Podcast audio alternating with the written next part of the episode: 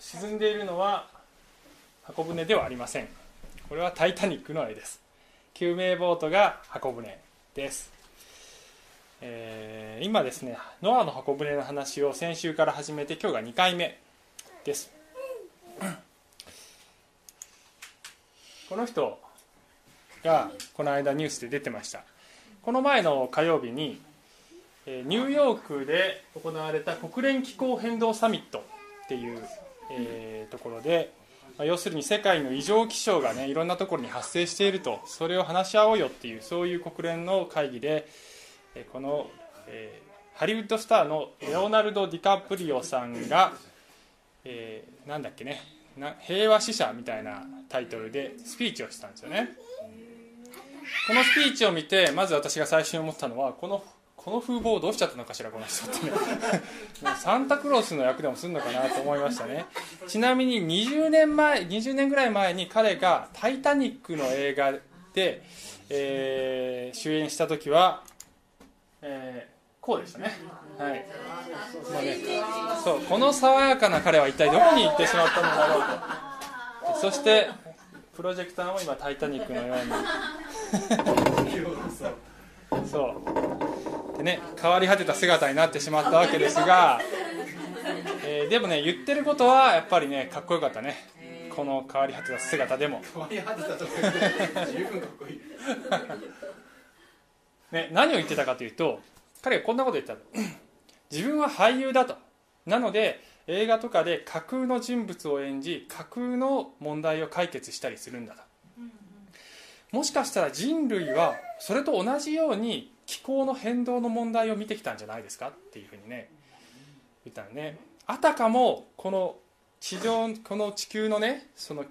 異常気象とかいろんな問題温暖化の問題とか起こっているこういう深刻な問題がフィクションで現実じゃないことであるかのように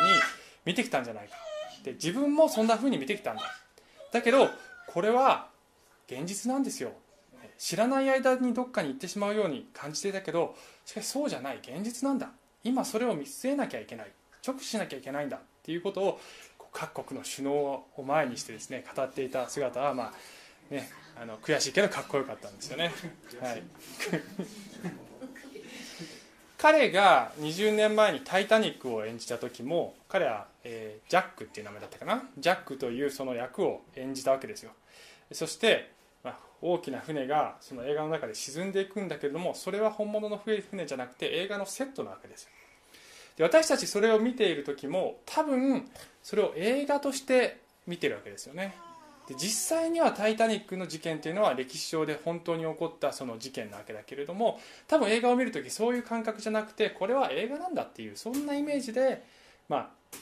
その知的には分かってるけども感覚としてはそういうふうに見てるんじゃないかと思う。でそのその事故がたくさんの人が亡くなったそのことが悲しいというよりもジャックが最後にねあの海に沈んでいくシーン「ダーラリラリラリラリ」ってあのシーンで泣くわけだよね。だから それはそれでいいんだけれどもだけど、えー、これは現実だっていう感覚では見てないかもしれない。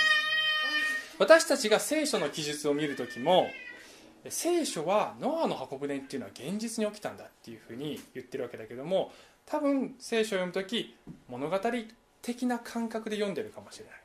で後でも言いますがこのノアの箱舟の話っていうのはやがて来る神様のこの厳しい裁きを、指し示している予表としてのその意味があるんだけどもその聖書が言っている神様がその正義によってこの世を裁くということあるいは人間のこの罪がこの堕落によって生まれたこの罪が世に氾濫しているっていうそのことも私たちはもしかしたら現実のこととしてはっきりとまっすぐ直視してないことがあるのかもしれない。という、えー、ことを話していきたいんです、今日の話のポイントは聖書の視点から世界を見つめる、えー、ようになろうじゃないですかっていうことなんですけどね、えー、言い換えれば聖書的世界観を持つっていうことなんですよね。で世界観という言葉はどういう眼鏡で世界を見るかっていうことなんです。で私の聖書の先生の中川先生はよくクリスチャンになるとは世界観であり歴史観であるっていうふうによく言うんですけどね。口が酸っぱくなるくらい言ってるんですけど世界観なんだと。聖書の世界観を持つ。で世界観というのはどういう眼鏡で世界を見るかなんだけれども理解しなければいけないのは眼鏡をつけずに世界を見る人なんか誰もいないっていうことなんですよ。必ず全ての人は何かの眼鏡で世界を見ている。あるいは歴史を見てるんです。例えば私はこの眼鏡をつけてますけどこれを取ったら見えないんですよ。見えないんです。でこれをつけることによって世界が見えるようになる。だけど眼鏡にはいろんな眼鏡があって例えばサングラスをつけたらば世界の色は変わって見えるわけですよね。で問題はどういう眼鏡をつけた時に世界の最も真実な姿がはっきり見えるかっていうことなんです。でクリスチャンになるっていうのはこの聖書という眼鏡をつけて世の中を見た時に世界の最も真実な姿がはっきり見えるということに気づくということが、まあ、クリスチャンになるっていうことなんですよね。で、えー、創世記の、えー、この7章を少し読んでいきますけれども、えー、先週の話ではこの地上が本当に堕落してしまって悪がこのように満ちて神が、えー、心を痛めながらも本当に悲しみながらもしかし正義である神はこの悪を裁かねばならないということを、えー、決められしかしその中でノアだけは信仰によって神と共に歩んでいたので神の前に恵みを得たっていうそういう話をしたんですが、え今日は、えー、本当にその、えー、洪水が起こっていくそういう場面であります。7節ノアは自分の息子たちや自分の妻それに自分のあすみません息子たちの妻と一緒に大洪水の大水を避けるために箱舟に入った、えー、入ったのは8人ですね。8人。あそれであの世界不思議発見とかでもねやってたんだけどね。中国の、まあ、これ中国の漢字 中国の漢字にはいろんな聖書的なあの意味合いがあったりなんかするっていう話がまああるんですけど船って小さい船はあのなんていうの？ここの船でしょだけど大きい船になると日本語で書くと船のの右側に 8, 8, つの口って書くのね。ね。でそこがここで生き残った8人を指してるんだっていう。ちょっとそれは 今日話が出じゃないかふと。えー、8節、えー、清い動物清くない動物鳥地を這う全てのものの中から神がノアに命じられた通りオスとメス2匹ずつが箱舟の中のノアのところに入ってきた、えー、いろんな動物が生き残れるようにした。でちなみにですね、えー、まあ、また中川先生のちょっと受け売りなんですけどもこういうことをちゃんと研究する人たちがいるわけですよね。で、えっと、アメリこれはですねこの時神様が作りなさいって言って箱舟の大きさは今の米国のアメリカの家畜運搬車両の大きさでいうと550両に相当するんだそうです。で羊だと13万頭入るんですよね。現在知られているその動物の種類でいうと3万5千から7万頭入ればいいっていうことになるんですよね。すると半分ぐらいスペースが余るっていうそういう計算なんです。だからこの記述は全然その非現実的な数字じゃないんですよね。実際にそれが可能。でノアの箱舟の絵本とか見ると大きい像とか大きいもの入ってるんだけど大きいものを入れる必要がない。あの子供の状態で入れればいいわけですよ。だから、えー、うまくスペースを活用すればこういうことが可能だっていうことなんですね。ちなみに、まあ、さっきちょっと漢字の話しましたけどもこの世界中の大洪水の話っていうのは聖書にだけ書いてるんじゃないんですね。世界中の40以上の民族にこれと似たような伝説が語り継げられているんです。で例えばその海とは全然関係のない山岳地帯の民族とかにもこういう話が伝わったりするわけです。で聖書によると私たち人類はみんなノアとその子供たちの子孫なわけですよね。ですからそういう意味でいろんなところにこの事実として起こったこの出来事がいろんな形で伝えられてるっていうのは実に納得のいく話じゃないかなと思うんです。さてそれで10節。それから7日経って大洪水の大水が地の上に起こった、えー、11節。ノアの生涯の600年目の第2の月の17日。その日に大いなる巨大な大いなる水の源がことごとく張り裂け水のあすいません。天の間違いすぎ。天の水門が開かれた。創世紀の、え最初の部分を見ると神様が地球を作られた時上の水と下の水とに分けられたって書いたんですけど上の水っていうのは、まあ、聖書解釈的にはそれは大きな水蒸気の層があったんだろう。それが地球を覆っていたんだろうっていうふうに考えられているわけです。でそれがこの時初めてプチッと神様のスイッチによって雨として降ってきたというふうに考えられています。12節そして大雨は40日40夜地の上に降った。ちょうどその同じ日にノアはノアの息子たちセムハムヤペテまたノアの妻と子供息子たちの3人の妻と一緒に箱舟に入った。で少し中略を入れてますが入ったものは全ての肉なるもののオスとメスであって神がノアに命じられた通りであった。それから主は彼の後ろの戸を閉ざされた。というふうに書いてるんですね。ポイントは、えー、主が彼の後ろの戸を閉ざされたっていうことなんですよね。ノアが内側から閉めたんじゃないんですよ。神様がこのドアを閉めたんです。でそれは何を意味しているかというとこの内側と外側に明確な線引きが神様によってされたっていうことを表しているわけです。で、えー、今日の話のポイントは最初言った通り聖書の視点から世界を見つめるということですがサブポイントが、ね、小さいポイントが2つあって1つは箱舟がキリストの十字架の型であるっていうことを発見していくということです。でこの型というのは何かというと聖書でいうとイエス・キリストを指し示すものや人や出来事が旧約聖書に何度もいろんな形で登場しているわけですがそれを型っていうんですね。分かりやすく言うと、えー、取り出してありますはここにこのハンコがあって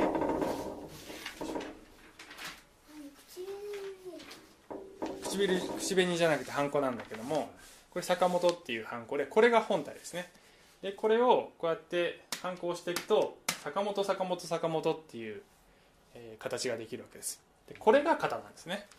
で本体はこれオリジナルはこれ。だけどここにできた形がまるでそのオリジナルの形を指し示している。オリジナルがどんなものなのかっていうことをこれが指し示しているわけです。で日本語で言うとですねこっちを型っていう、ね、金型とかいうこっちを型っていうことが多いんですよね。だから混乱するんですけど本当は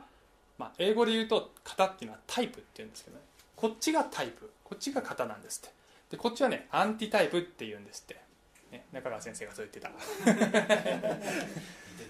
なのでこれがイエス・キリストでつまり本体はイエス・キリスト。でイエス・キリストのスタンプを押したかのようにいろんな形で聖書の中にイエスが生まれる前からその方が、えー、現れてくる聖書はどこを切ってもイエス様の金太郎飴っていうふうに言われるんですけどそういうことなんです。そしてこの箱舟っていうのもイエス・キリストの十字架を指し示している象徴しているものだっていうふうに言われるわけですね。すなわちそこにあるこの考え方はこの箱舟の内側には救いがあり神の恵みが満ちている。しかしその外は裁きと死があるっていうそういう構図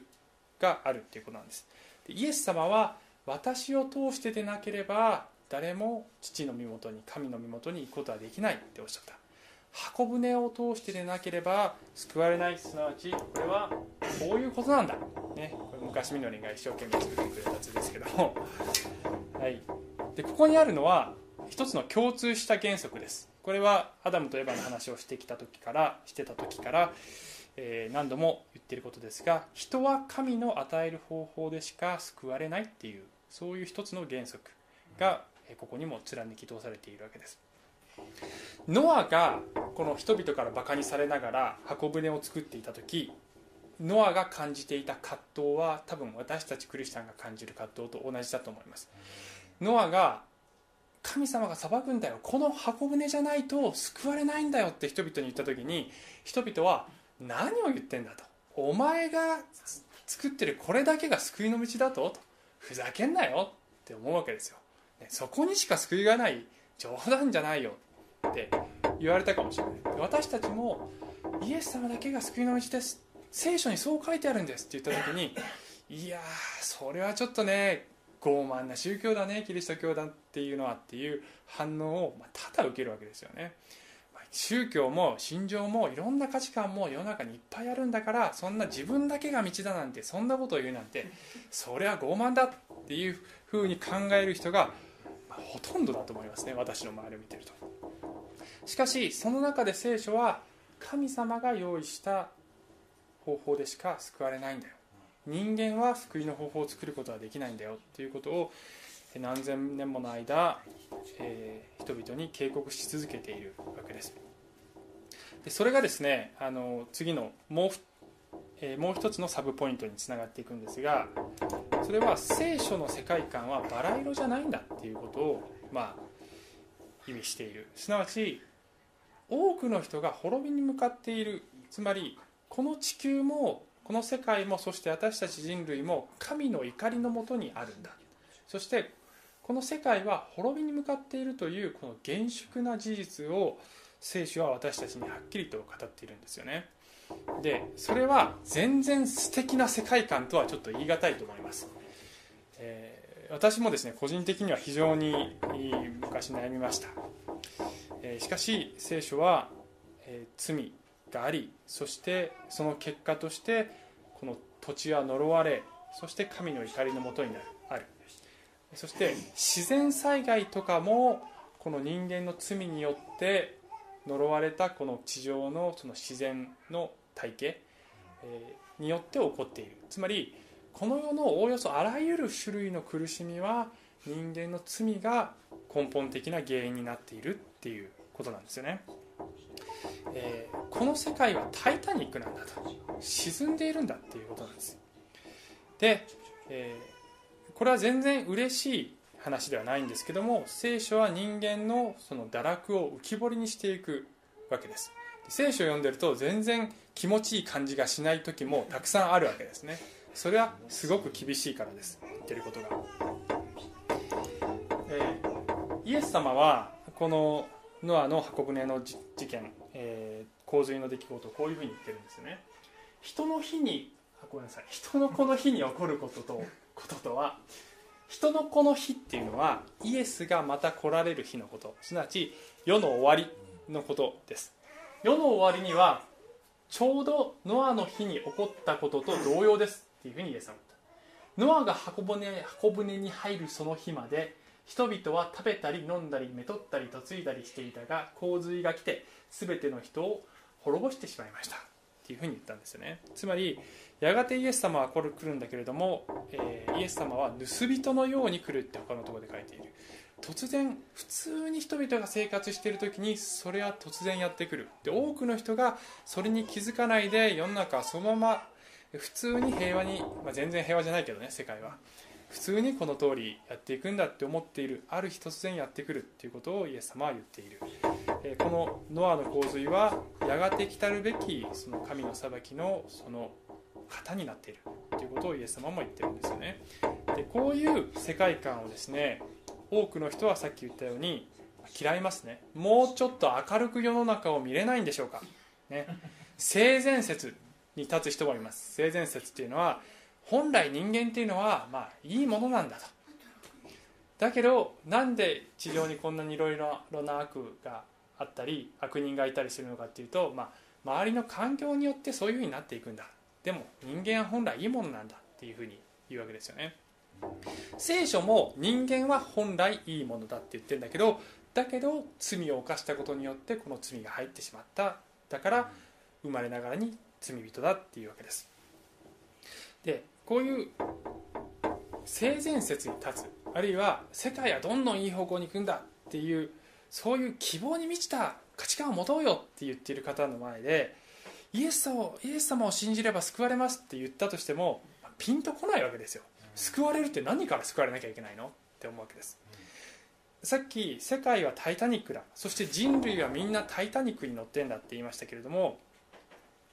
タイタニックって氷山に当たって沈むんですよね、で知ってるでしょ？でいっぺんにジャボーンってならないでしょ？ゆっくり沈んでいくんですジャジャジャジャジャってねゆっくり沈んでいく。で最初は沈んでることに気づいてない人がいっぱいいるわけです。であるところは先に沈むしあるある部屋は先に水が入ってくるけど別の部屋はまだ大全然大丈夫だったりするわけですね。で全員がそれを認識するまで時間がかかるじゃないですか、まあ、最後はまあ沈んでいくんですけど聖書はアダムとエバが最初に罪を犯した時それはあたかもこの世界が氷山にぶつかったようなものなんだっていうふうに言ってるわけですよね。その時からこの世界は沈み始めている。滅ぶ方向にもう流れていっていて人間もその上に乗っかってんだっていうふうに言ってるわけですそういうこと。そういうことなんですよね言うならばしかし慌てることはないんだよっていうふうに言ってるわけです。そこにレスキュー隊がやってきてイエスという箱舟それがレスキュー隊なんだ。それが救命ボートなんだ。だからそこに乗り込めば大丈夫なんだよっていうふうに聖書は警告を発しているんです。ところがその救命ボートに乗り込む人が少ないわけです。でなぜ少ないかというと船が沈んでいるという感覚がないからです。なるほど。沈んでいるという感覚がないんです。でもさ、うん船でどっちから沈み始めたらさ、うん。沈み始めた方にさ、うん。転がしてくるじゃん。そうでしょ？だけどなかなか気づかないわけ。ねこの拳沢みたいな平和なとこに住んでると、ね、世界の反対側でね戦争とかやってんだけどもあんまり実感が湧かないわけね。で本当にこの地球上が悪で満ちてるっていうことがなかなか分かんなかったりするわけですよね。であのその感覚がないとあれ向こうの乗客が随分慌ててるけどおどどうしたんだろうねあの人たちっていう感じなわけですよ。ゆっくりまだご飯とか食べてるわけです。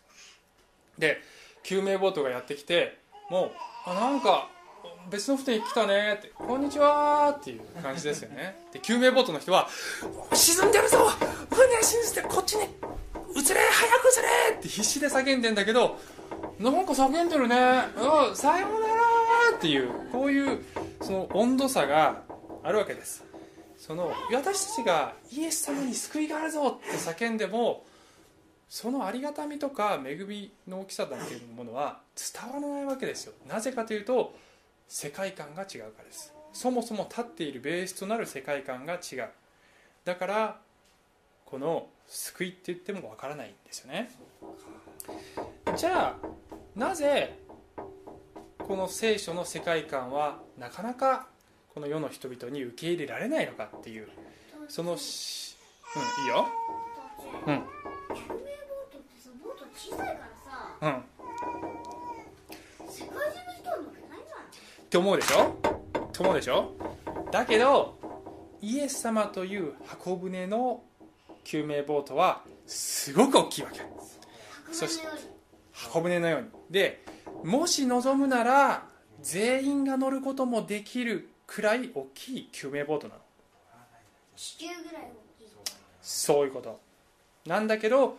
なぜか多くの人がそこに乗らない。それはなぜかというと聖書の世界観がそもそも好きじゃないっていう人が多くいるわけですね、まあ、全員じゃないかもしれないけどね。じゃあなぜそうなってしまうかというとその理由の大きな理由の一つは人は本能的に美しく見えるものが真実だと信じたいからです。美しく見える世界が真実だと信じたいっていう心理が根底にはあると思います。しかしそうとは限らないんですよね。信玄14章には人の目にはまっすぐに見える道がありその道の終わりは死の道であるっていう言葉があるんです。これは要するに美しく見える世界が必ずしも真実とは限らない。美しく見えるということと真実であるかということがは別のものなんだけどそれを混同してしまっている。これを説明するために、えー私がですね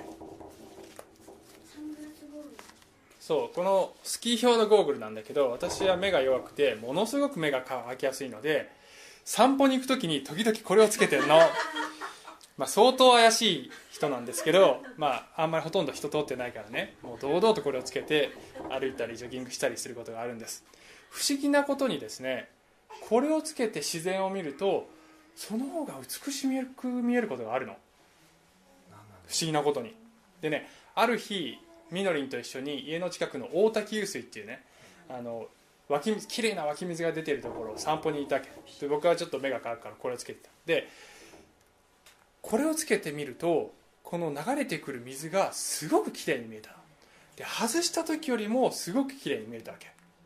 でみのりんはこれをつけてないでしょ？でみのりんも「ああ綺麗だね」って言ってるわけだけども僕はこれをつけててで みのりんはこれをつけてないから本当の美しさが分かんないんだなって思ってねかわいそうに。であのちょっと皮肉っぽくねこのゴーグルをつけてない人はかわいそうだななんて言ったわけ。そしたらみのりんが「え何何？それちょっと貸してそれ」って言ってるから言うから「しょうがねえな貸してやるか」って言って貸してあげたわけ。そしてみのりんがこれをつけると「そう?」っていうね「これつけてない方が綺麗だと思うけどな」っていうわけね。でなんだよ。そうでしょ？だから僕はみのりんに、ね、このゴーグルの価値が分かんない人にはもう貸してあげないって言って取り上げてでまた僕はこれをつけて「ああ綺麗だ」っていうふうにやったわけね。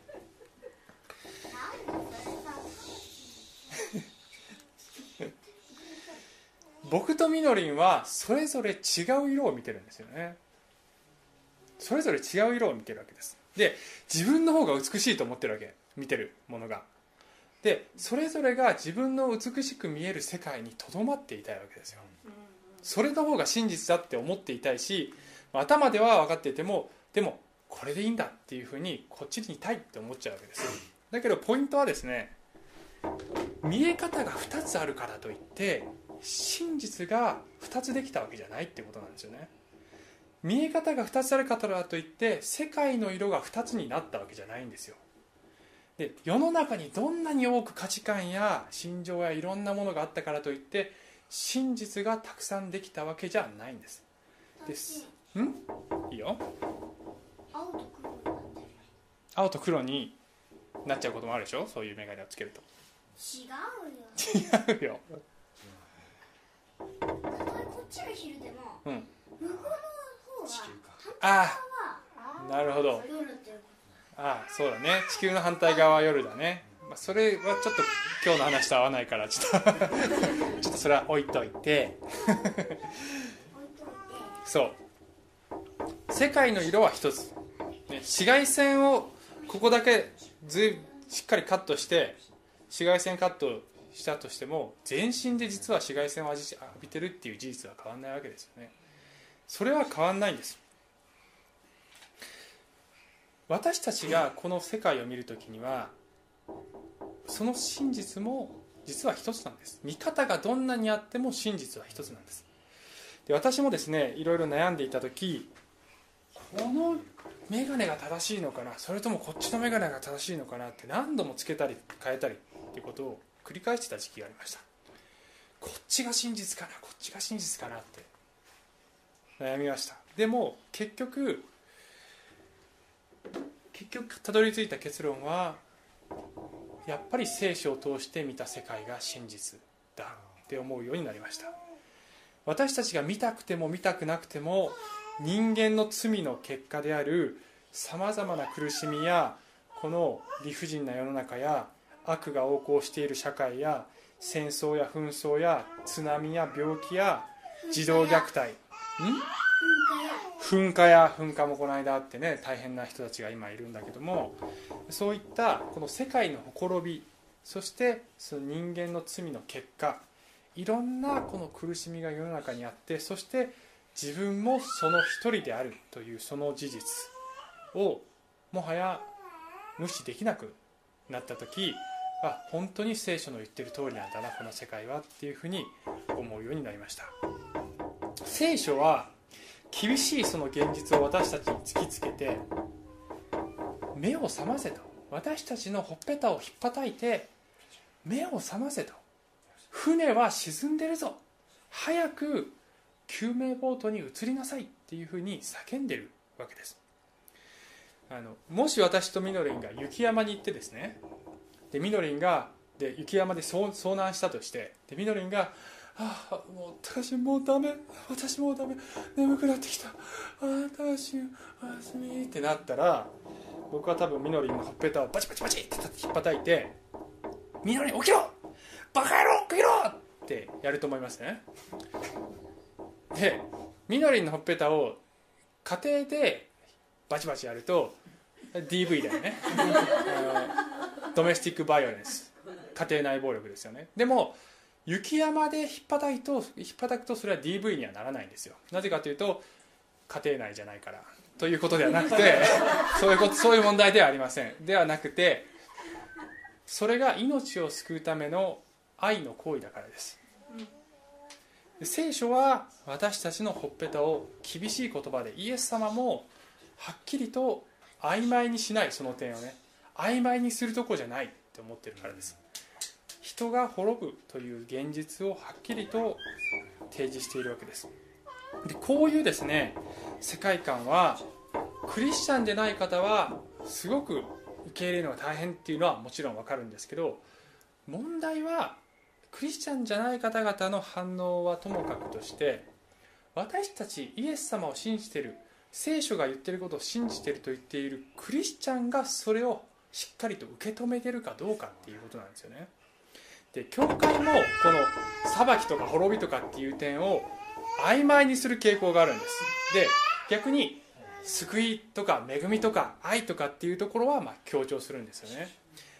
でだけど私たちはもうああ救われた恵みだっていうふうに言うんだけれども救命ボートに乗ってああ救われた助かったって言うんだけれどもそれを言いながらった今まで自分が乗っていたその「タイタニック」が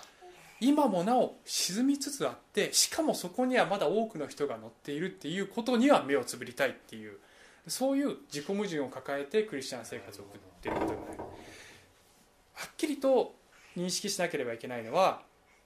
しかしその「タイタニック」を忘れてしまうとなぜ自分が救命ボートにボートに乗っているのかっていうその意味さえも分からなくなってしまう。そして聖書が本当は約束している救われた喜びとかその神の恵みの素晴らしさっていうものも薄れちゃうんですよね。だから「タイタニック」と救命ボートはセットなんだっていうことをしっかりと捉えないと何か勘違いした的外れなクリスチャンの歩みになってしまうことが時々あります。ん？どうした？釣りを持ってても？魚がいる海に行かなきゃ釣れないじゃん。うん釣り持ってるそれとそうそれと同じかもしれない。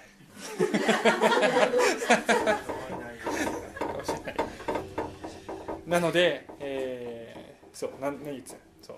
あの この神聖書が提示している厳しい世界観としかしそこに神様は救いの道を用意しておられるという神の恵みっていうのはセットなんだっていうことを厳粛な気持ちで受け止めていくそれがクリスチャン聖書を信じるならそれを丸ごと信じなければ意味がないっていうことを理解する必要があると思いますしかしそういった厳しい世界観でも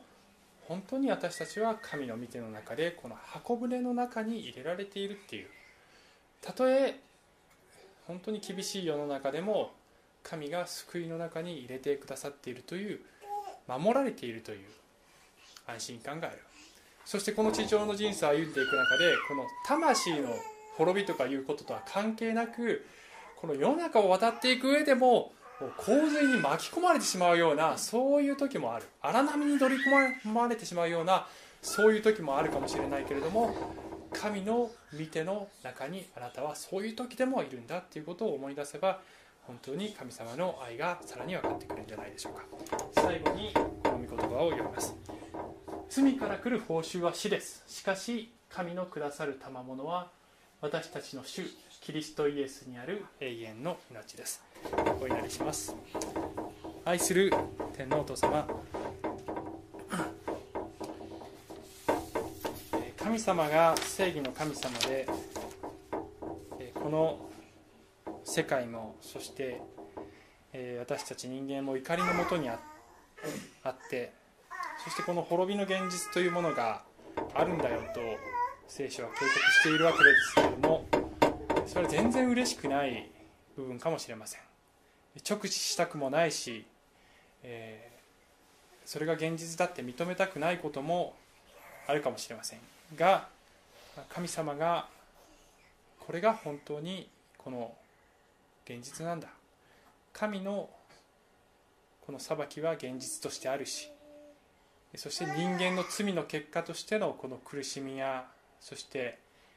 えー、殺し合いやこのさまざまな不条理な理不尽な世の中もこの厳然たる事実としてこの世の中にある。しかしそれでも私たちには希望があります。イエス様が私たちを救いそして私たちの人生を導いてくださるというこの約束がありますから感謝します。どうぞ私たちがこの救いの喜びを正しく認識することができますようにお願いします。そして、えー、タイタニックにまだ乗っている人がいるということもまた思い出して、えー、あなたが私たちを用いてくださいますように。助けてください。イエス様のお名前によってお祈りします。アーメン。